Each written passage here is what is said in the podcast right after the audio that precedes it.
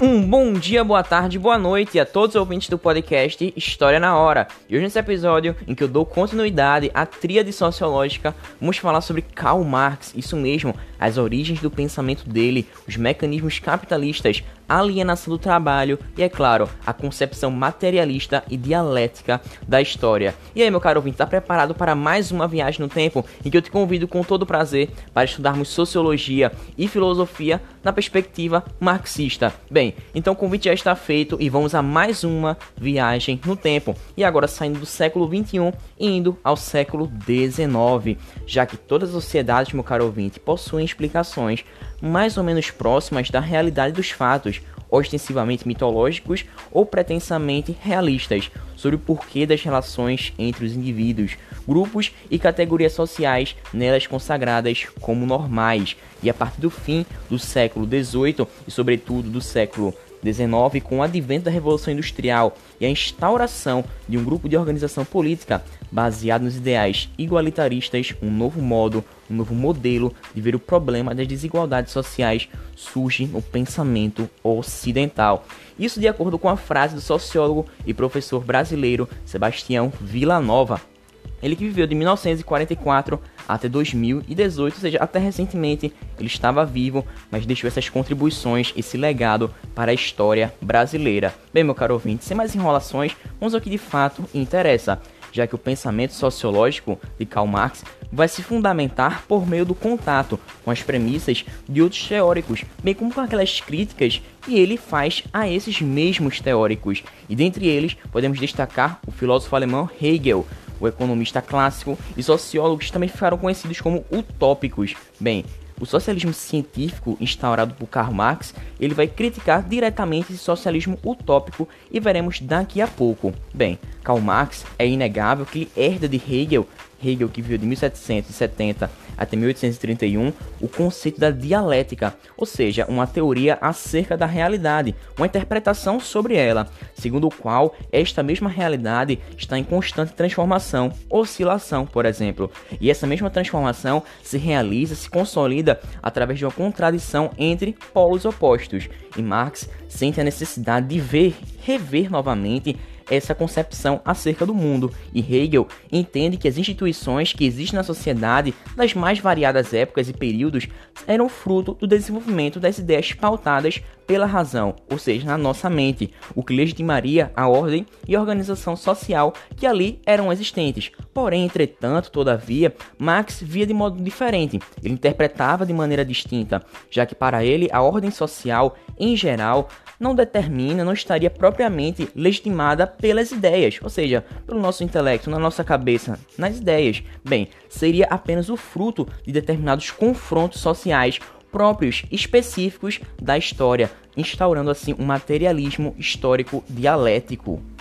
Bem, meu caro ouvinte, como vimos nos podcasts anteriores, Davi Ricardo, Adam Smith foram grandes contribuintes para o liberalismo clássico. Dessa forma, o sociólogo alemão Karl Marx também se baseou nessa teoria, mas também continuou esta análise, principalmente no conceito de valor de uma mercadoria, já que para Marx e para diversos economistas ingleses, o valor dela resulta na quantidade de tempo investido e aplicado sobre aquele produto. Bem, Marx também acrescenta a essa concepção vários elementos, perspectivas e críticas, sendo assim necessário não somente analisar essas mercadorias isoladamente, mas também considerá-las as relações entre pessoas e classes que as produziram.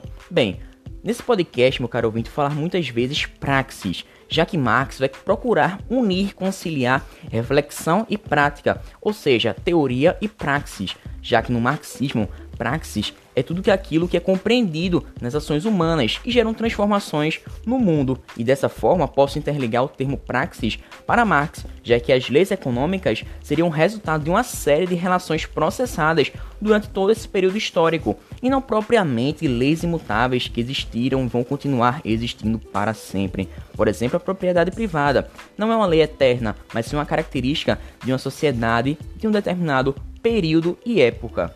Bem, meu caro ouvinte, no início do podcast eu citei o socialismo utópico e a relação com Karl Marx. Bem, É fato que ele reconhecia, analisava o trabalho desses grandes nomes do socialismo, como Saint-Simon, Charles Fourier, que eram teóricos da primeira metade do século XIX. Entretanto, mesmo que tivesse o seu certo valor e importância, ainda faltava a essa teoria o antagonismo das classes sociais, já que quem detém e quem não detém os meios de produção deve ser o critério fundamental por meio do qual Karl Marx vai identificar as duas principais classes do sistema capitalista. Ou seja, isso é uma condição essencial para uma proposta socialista realmente prática.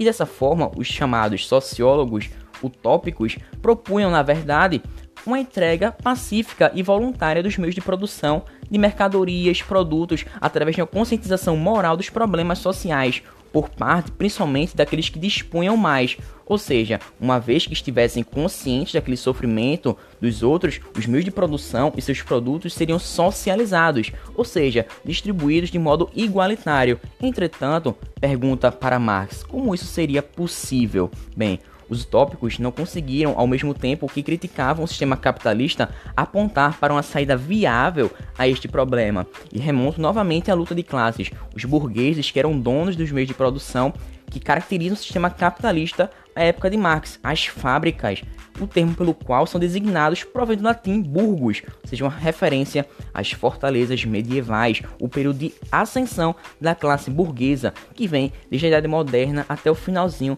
da Idade Média. Bem, já o proletariado, por sua vez, não detém os meios de produção, mas fornecem sua força de trabalho. Esse termo vem de proles, que significa filho, descendência, também do latim. E originalmente, entre os romanos antigos, proletários pertencentes a uma classe social mais baixa, ínfima, e dessa forma era um indivíduo que não pagava impostos e cuja utilidade, entre muitas aspas, era considerada resídia, ou seja, apenas nos filhos que ele gerava, que ele propunha para a sua sociedade. Bem, meu caro ouvinte, e como Karl Marx conviveu num período de grande revolução industrial na capital inglesa, Londres, ele pôde encontrar um grande contexto para permitir fazer suas análises e estudos acerca do capitalismo e seu estado mais avançado naquele período. E dessa forma, o modo de produção surgiu com a acumulação do capital, iniciado na Idade Moderna, ampliando assim as relações comerciais europeias através da colonização pelo mundo.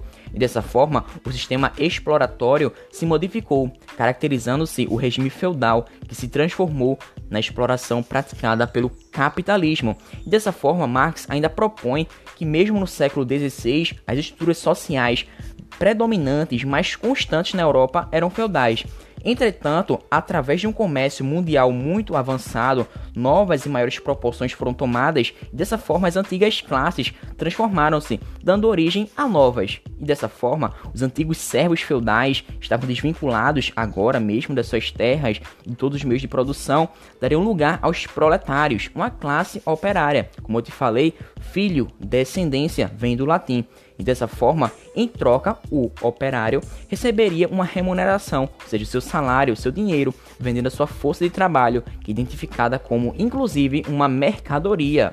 E em síntese, podemos conceber a Karl Marx o capitalismo como um sistema econômico e modo de produção assentado, pautado na legitimidade da propriedade privada, na liberdade comercial e industrial, tendo assim o maior propósito gerar lucros, já que os seres humanos seriam aqueles que iriam realizar seu trabalho, transformando o mundo por meio dos seus projetos e também da sua labuta. E é dessa forma que para Karl Marx se via relações de pessoas expropriadas do seu valor humano, em razão da sua expropriação do próprio trabalho. Lembre-se, essa palavra muito bonita quer dizer ação de privar alguém daquilo que lhe pertence. E bem, da mesma forma, Karl Marx descreveu a sua análise na obra O Capital, publicado em 1867. Portanto, vamos à leitura. Uma aranha executa operações semelhantes às do tecelão, e a abelha envergonha mais de um arquiteto humano com a construção dos favos de suas colmeias. Mas o que distingue de antemão o pior arquiteto da melhor abelha é que ele construiu o favo em sua cabeça, antes de construí-lo em cera. No fim do processo de trabalho, obtém-se um resultado que já no início deste exigiu e existiu uma imaginação do trabalhador e, portanto, idealmente. Ele não apenas efetua uma transformação da forma da matéria natural, realiza ao mesmo tempo na matéria natural seu objetivo, além do esforço dos órgãos que trabalham. É exigida a vontade orientada a um fim, a um objetivo. Isso em Karl Marx o Capital, a crítica da economia política. Bem, e nessa forma que ele, o autor, vai considerar que as pessoas podem viver e realizar-se enquanto humanas, humanizando a natureza e o modo de acordo com suas necessidades, ao lado de outras pessoas por meio do trabalho. E nessa perspectiva de transformação, de mudança, baseada nos planejamentos e finalidades, que seria uma das principais distinções, diferenças entre o trabalho humano e de outras espécies do reino animal. Entretanto, esta dimensão do trabalho não seria mais verticável no sistema capitalista, já que nele existia um trabalho pelo trabalho, visando somente a subsistência, marcadamente um processo de exploração. Dessa forma, o sociólogo alemão vai chamar esse processo de alienação do trabalho, já que os proletários ficavam estranhos, alheios aos resultados de sua própria atividade, não tinham consciência da sua força de produção importância naquele sistema, e é dessa forma que eles estavam alheios a si mesmo, e aquilo que eles produziam passava a adquirir uma existência alheia também aos seus interesses, servindo somente e apenas ao enriquecimento dos que possuíam os meios de produção. Ou seja, meu caro ouvinte, eles não tinham necessariamente acesso ao que produziam, o que formava um mundo de objetos independentes, diante dos quais aqueles que se viam como impotentes eram os servidores. Bem, e nessa forma, nessa conjuntura, que os proletários começavam a fazer a atividade apenas mecanicamente, e não de modo intelectual, ficando assim alheios a um trabalho verdadeiramente humano, como pautado na leitura de agora há pouco, que unisse assim as dimensões intelectuais e manuais e é nesse sistema que o trabalhador somente realizava uma parte do processo do trabalho, como por exemplo, muito pautado nas ideias realistas, nas pinturas nesse período artístico. E bem, é dessa forma que o seu salário servia apenas para garantir a própria subsistência e persistir trabalhando, continuando na sua alienação, acabando assim não percebendo, vendo os frutos da sua atividade, ou seja, passava a viver para trabalhar.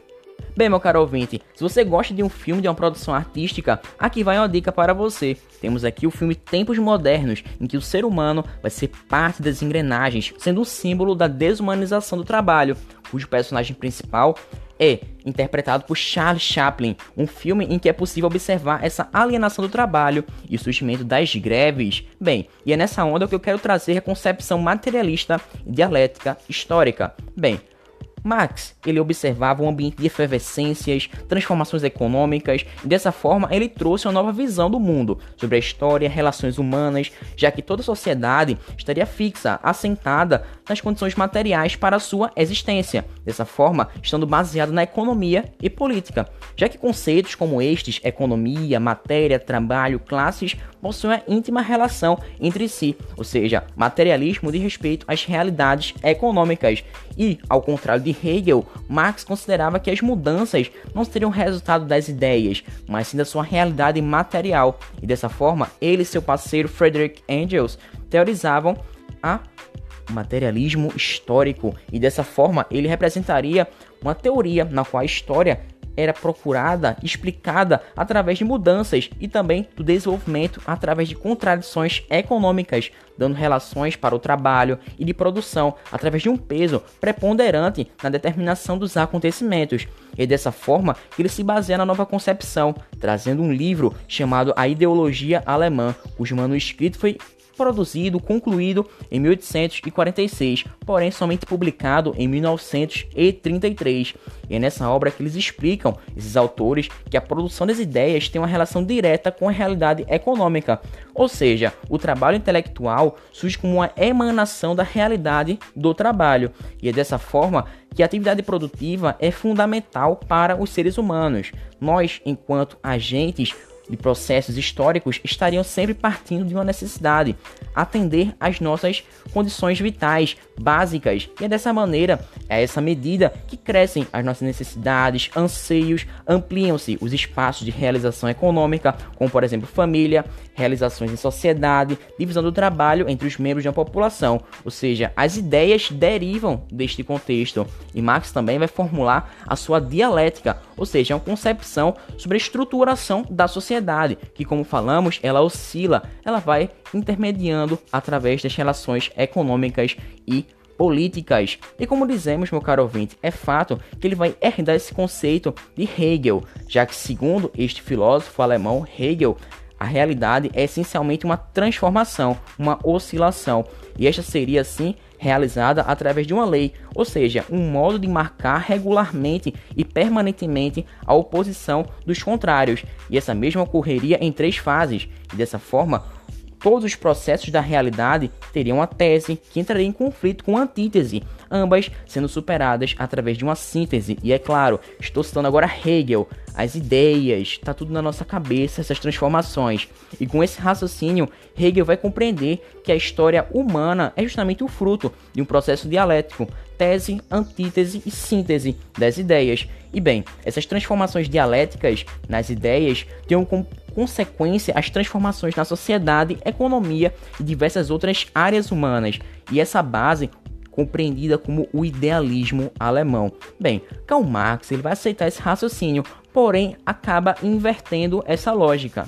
Bem, meu caro ouvinte, você deve estar muito curioso, ansioso, já se remexendo na sua cadeira e para saber qual era a diferença de Marx e Hegel. Bem, aqui vai a sua resposta. Marx aceita esse raciocínio, idealismo alemão, porém acaba modificando algumas coisinhas, já que enquanto Hegel concebia essa dialética através da oposição das ideias, Marx aplicava para uma vida concreta, para a realidade material e dos fatos históricos. E é nessas palavras que Hegel concebe que a dialética de suas ideias gera consequências de ordem material, social. Marx vai na linha contrária, na contramão, considerando que as transformações na realidade, o trabalho, por exemplo, vão gerar transformações na realidade das ideias, no plano intelectual. Bem, a contradição não ocorreria entre ideias, mas sim entre classes sociais. Portanto, não se trata de uma luta de ideias como pensava Hegel, mas justamente uma luta de classes, o cerne principal de Karl Marx. E essas classes, no decorrer da história, vão entrar em contradições, oposições, defendendo Marx, e dessa forma assim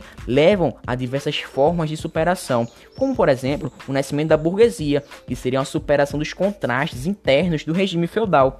Bem, já na realidade capitalista, numa análise diferenciada, os opostos seriam a classe dominante, que detém os meios de produção, os burgueses, e a classe dominada, que vende a sua força de trabalho, os proletários. Dessa forma, eles seriam superados pelo estabelecimento de um sistema com igualdades, que é a base, a ideia do comunismo. Bem, a dialética de Marx, marxista, portanto, seria uma forma de conceber, trazer o desenvolvimento das realidades históricas que foram marcadas por movimentos, oscilações, contradições de natureza econômica, social e política. E dessa forma, temos uma visão do materialismo dialético. Bem, você se pergunta aí por que, meu caro ouvinte, dialético?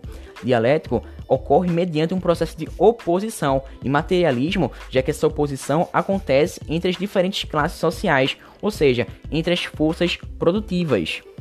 Bem, meu caro ouvinte, é nessa perspectiva, nessa análise das lutas de classes, na oposição entre o idealismo alemão e o materialismo histórico dialético de Karl Marx, eu vou ficando por aqui. E bem, espero que você tenha gostado do podcast, que possa ter te ajudado. E da mesma forma, eu te convido para o próximo, já que nele vamos analisar o manifesto do Partido Comunista, que veio a público em 1848, e como que as sociedades de classes podem chegar ao comunismo, e é claro, citando o valor e o trabalho na produção capitalista. E é claro, interligando com a mais-valia, acumulação, infraestrutura, superestrutura e a ideologia claro, interligando também, outra vez, com a crítica à religião e a necessidade de uma revolução. Bem, meu caro ouvinte, eu espero que você tenha gostado. Se gostou, não deixe de seguir o podcast, deixar o teu like, favoritar. Então, eu vou ficando por aqui. Muito obrigado. Fiquem com Deus. Até uma próxima.